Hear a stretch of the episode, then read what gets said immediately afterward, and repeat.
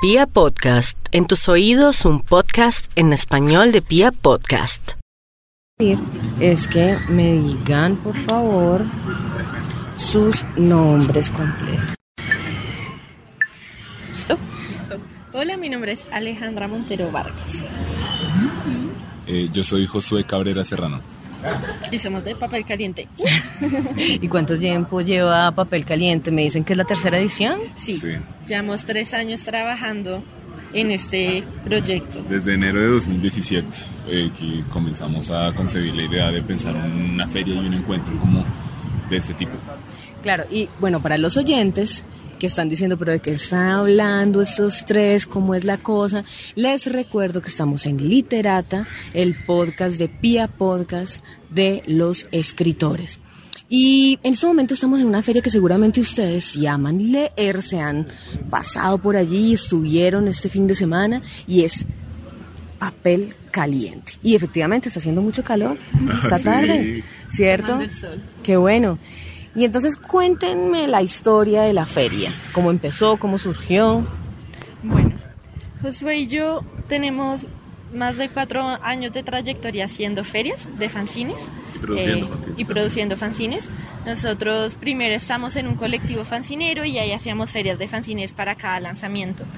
Y nos gustaba mucho el tema, pero también tenemos mucho interés por la edición independiente colombiana. Específicamente dijimos, bueno, queremos hacer una feria más grande, eh, que podamos invitar no solo fanzineros, sino todas esas nuevas propuestas que se están dando. Eh, y en una feria hablamos con Catalina de Ediciones Paranoides y Julián. Y Julián de Julián, de Ediciones Ediciones Mala- de Malagana. Eh, y eh, dimos como montemos esta feria, como que una editoriales independientes y fanzineros, porque hay varios proyectos de fanzine que luego se vuelven editorial, por ejemplo, Tiranus Melancolicus Taller o. Taller Colmillo, y también editoriales que hacen cosas muy cercanas al fanzine, pero esos dos mundos nunca se mezclan, no se encuentran, no intercambian saberes, entonces queríamos como unirlos. Entonces ahí conseguimos papel caliente, Catalina se salió en el proceso, hicimos la primera edición hace tres años en Raptrap, que es una casa que, que pues, como, además también es como un proyecto, por así decirlo, en Chapinero, con 14 expositores. El segundo año ya estamos solo Josué y yo, eh, y fueron 27 expositores en la Biblioteca Pública Virgilio Barco. Y esa tercera edición es en una casa que apodamos Casa Fuego, acá en Teusaquillo, con aproximadamente 50 proyectos editoriales de diferente tipo. Sí. ¿Y cuáles son los proyectos editoriales que estamos encontrando hoy en esta feria?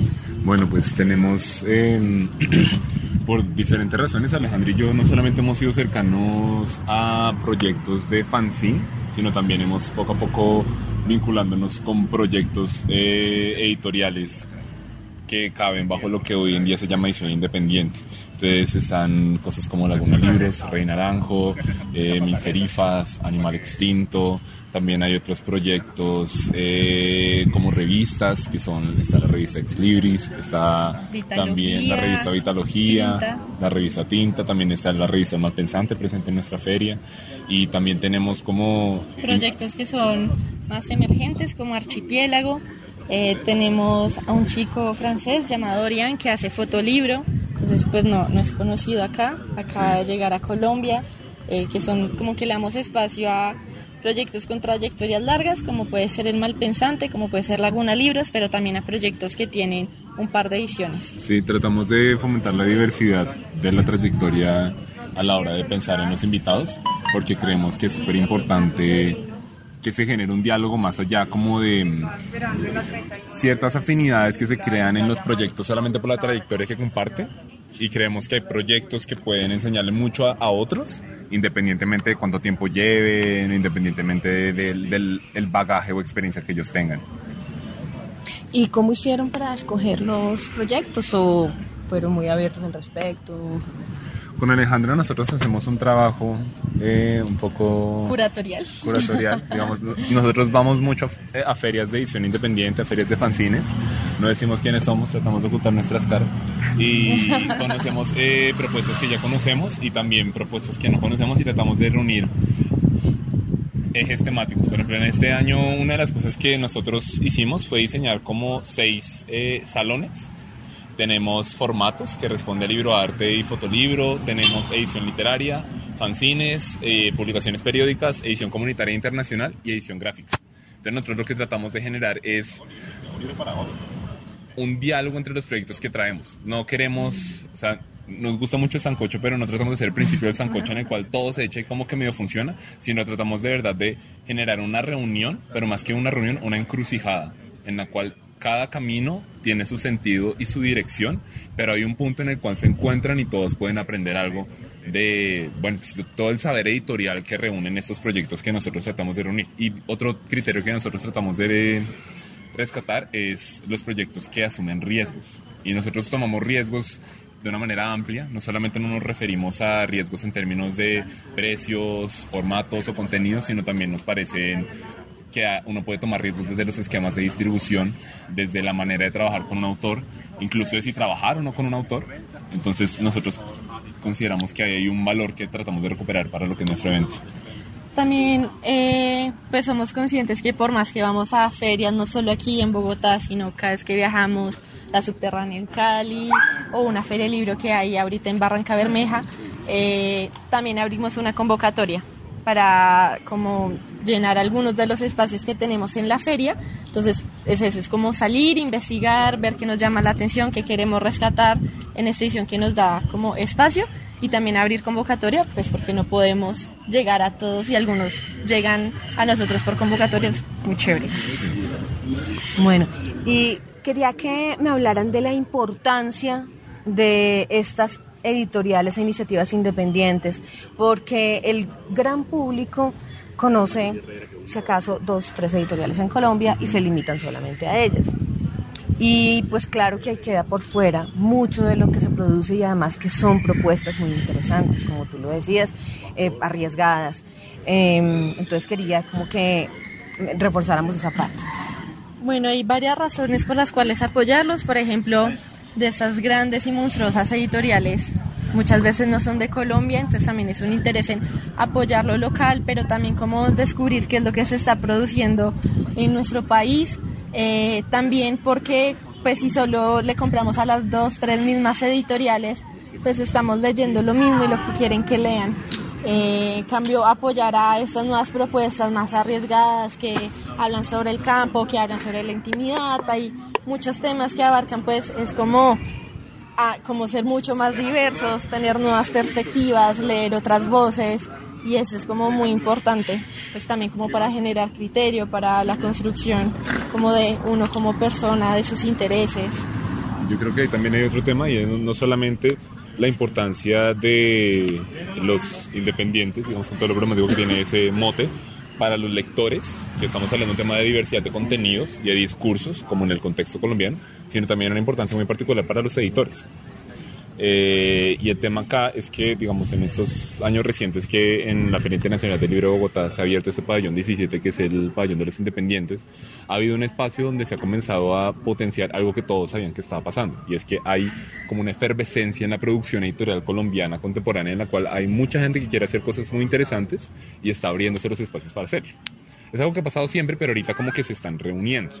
Y una de las cosas que nosotros tratamos de fomentar desde Papel Caliente es justamente ese contacto entre los editores y también entre los editores y los lectores, en el cual un editor no es esta figura inalcanzable que decide qué es lo que va a aparecer en la vitrina de las librerías dentro de un año, sino un editor es una persona interesada en compartir cosas que le parecen importantes y un lector es una persona que quiere enterarse de cosas que pueden ser relevantes para su vida. Y se genera un diálogo horizontal en el cual ya no hay una autoridad prescriptiva que dice, usted tiene que leer esto, usted tiene que consumir este tipo de cultura por X o Y razón, sino es un editor diciendo, mire, esto a mí me parece importante, se lo comparto a usted, pues usted como lector decide si le interesa o no, y si no, hay otras 49 propuestas en toda la casa donde seguro va a haber una que va a llamar su atención. Perfecto. Quería que habláramos ahora de pronto con algunos de los expositores. Entonces vamos a entrar a la casa y vamos a hacer un recorrido y vamos a ir de pronto hablando con algunos de ellos. Entonces, por ejemplo, ah, el famoso bibliocarrito. Hola, ¿cómo estás? ¿Qué cuentas? Aquí mirando nuestra, nuestras nuevas ¿Adquisiciones? Ni siquiera adquisición, ¿cómo decirlo? El nuevo material que El nuevo material. el nuevo material donado a la causa. Ah, bueno, el bibliocarrito. Cuéntanos un poco del bibliocarrito. El bibliocarrito es una biblioteca itinerante eh, metida dentro de un Renault 4. Se mueve con más o menos unos 150, 200 libros en cada salida de todos los géneros. En el, pues en el caso aquí para papel caliente, pues es una biblioteca conformada solamente por editoriales independientes, publicaciones de todo tipo, novela gráfica, eh, fanzines, eh, autoeditados, cosas bonitas. Bueno, venga, le doy su pico. Mm, Ahorita charlamos. Gracias. Entonces, 10, 38.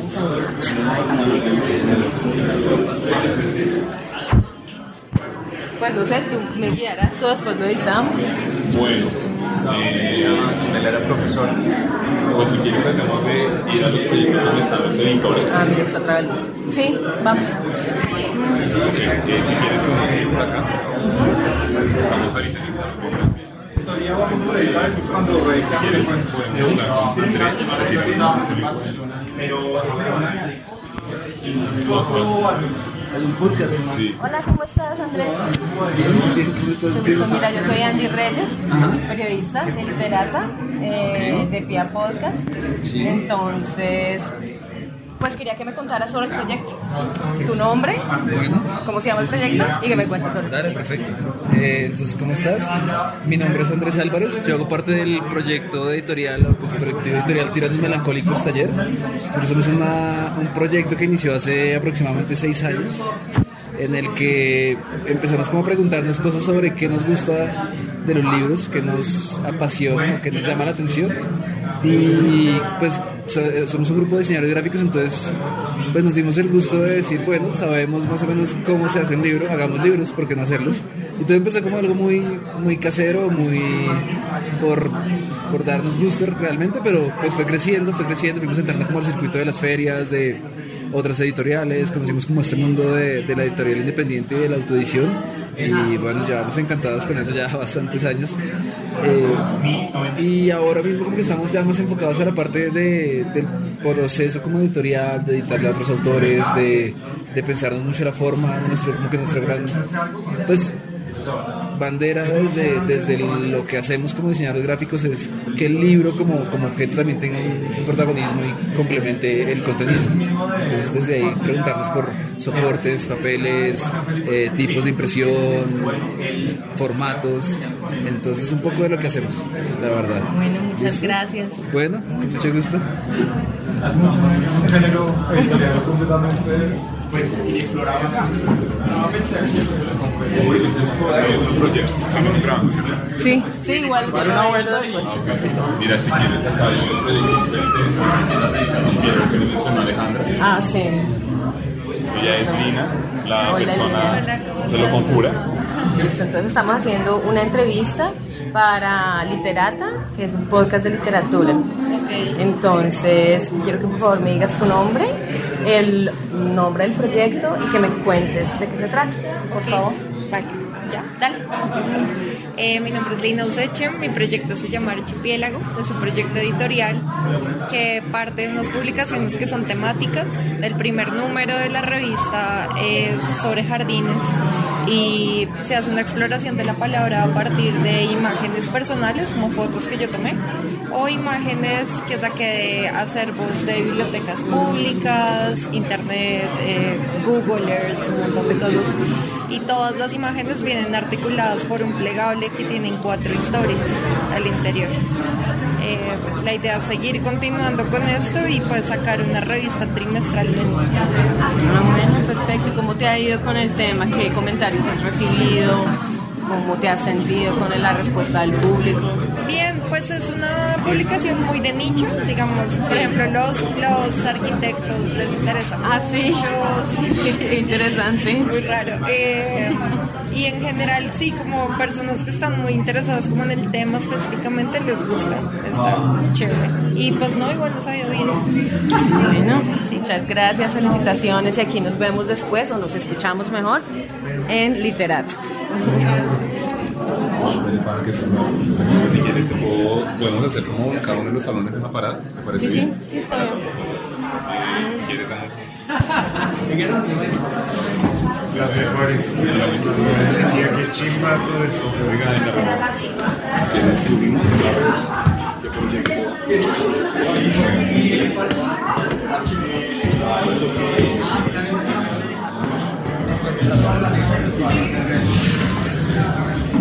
Mucho ruido. Sí, yo creo que. Si a sacar Sí, vamos a ver si se escucha. Porque sí está, aquí sí hay ya mucho ruido. ¿Sí? Sí. Quisiera hacer más de para acá. Porque. No, pues miremos a ver y yo después miro lo que, lo que funciona y lo que no me toca mirarlo. Ok, pues si quieres te puedo presentar acá a Santiago Eslava, de la Quinta Pata, Hola. que está comenzando. Ellos son, ellos sacan su primer fanzine, que es un fanzine que, digamos, tiene toda una reflexión acerca de la relación entre los humanos con las otras especies.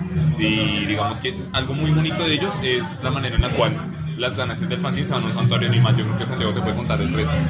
Listo, Santiago. Entonces, mira, mi nombre es Angie Reyes y estoy haciendo un como una especie especial sobre la feria, pero solamente audio. Entonces quería que me ayudaras, por favor, diciéndome tu nombre, el nombre del proyecto y que me cuentes de qué se trata. Sí, ¿empiezo ya? ¿Sí? Eh, bueno, yo soy Santiago Eslava, eh, nuestro proyecto se llama La Quinta Pata y somos un colectivo animalista.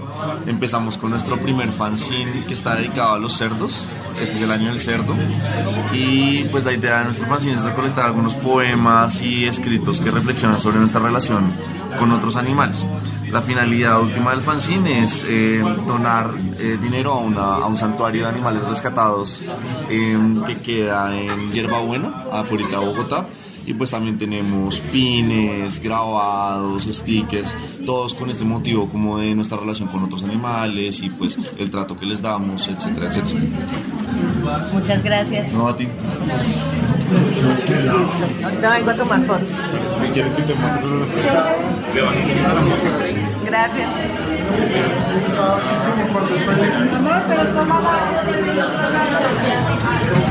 Y eh, quieres, te puedo presentar a alguien que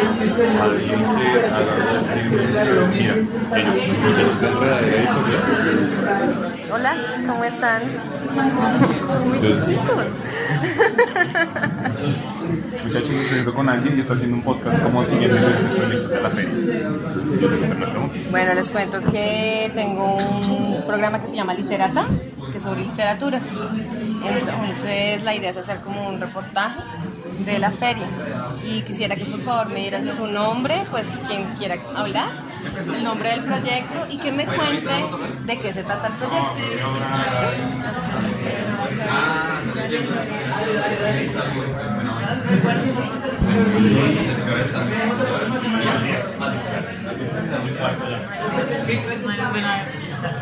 Eh, ¿qué, qué te, qué te digo? Que es el no- mi nombre, el nombre del proyecto No, y lo que nombre, el nombre del proyecto y que me cuentes de qué se trata el proyecto. Vale. Eh, yo me llamo Mallory Camargo, el proyecto se llama Enredadera Editorial y comenzamos este año en la Filmo.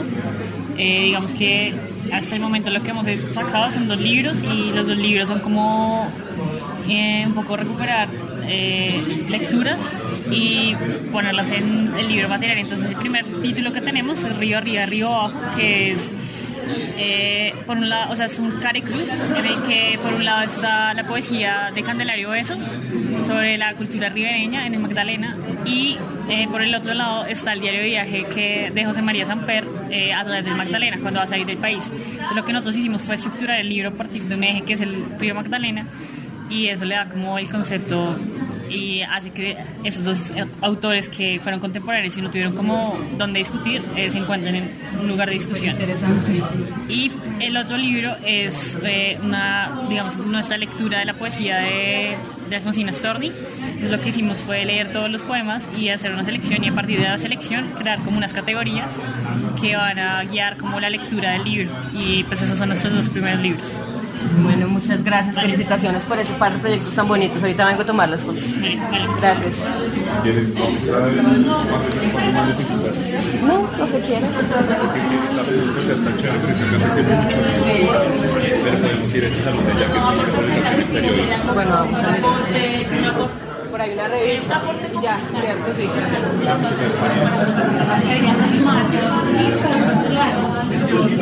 Hola. Uy, aquí también hay mucho ruido. Sí, ¿Crees que baila o quieres que te saque alguien? Sí, yo sí creo. Mariela, ven ahí. Hola.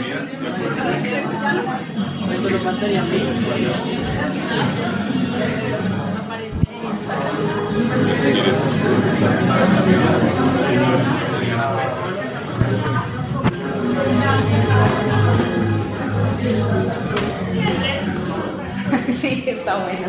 Sí, se me acaba de ocurrir. Voy a buscar a Mariela. Vale, gracias. Ya te la traigo. Vale.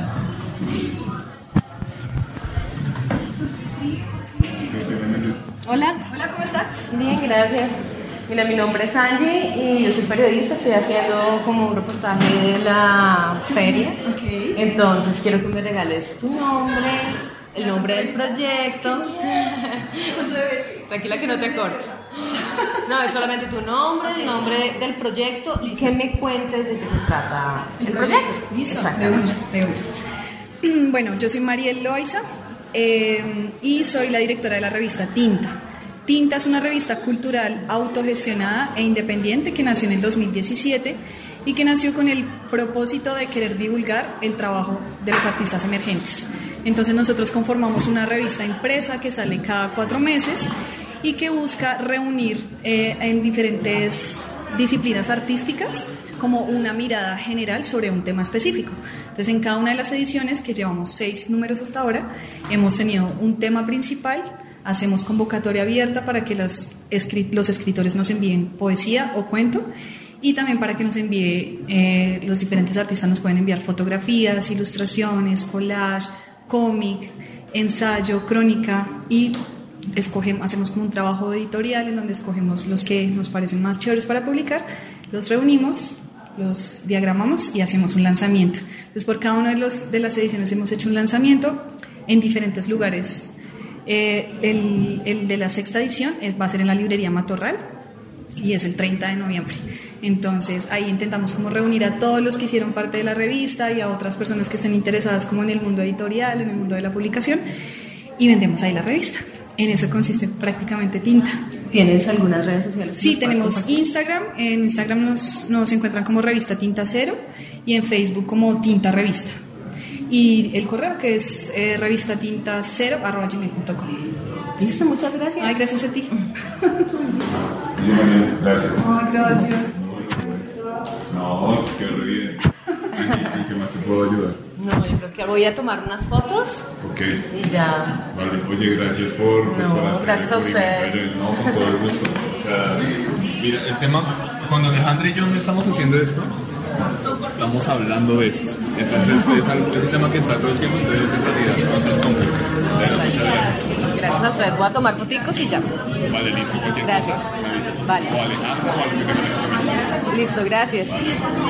I like a bed that's really firm. I need something a little softer than that. Rest easy. With the Sleep Number 360 smart bed, you can both adjust your comfort with your sleep number setting. Can it really help me fall asleep faster? Yes, by gently warming your feet. Okay, but can it help keep us asleep? It senses your movements and automatically adjusts to keep you effortlessly comfortable. Sleep Number, proven quality sleep is life-changing sleep. And now all beds are on sale. Save 50% on the Sleep Number 360 limited edition smart bed, plus special financing on all smart beds. Ends Monday. To learn more, go to sleepnumber.com. Special financing subject to credit approval. Minimum monthly payments required. See store for details.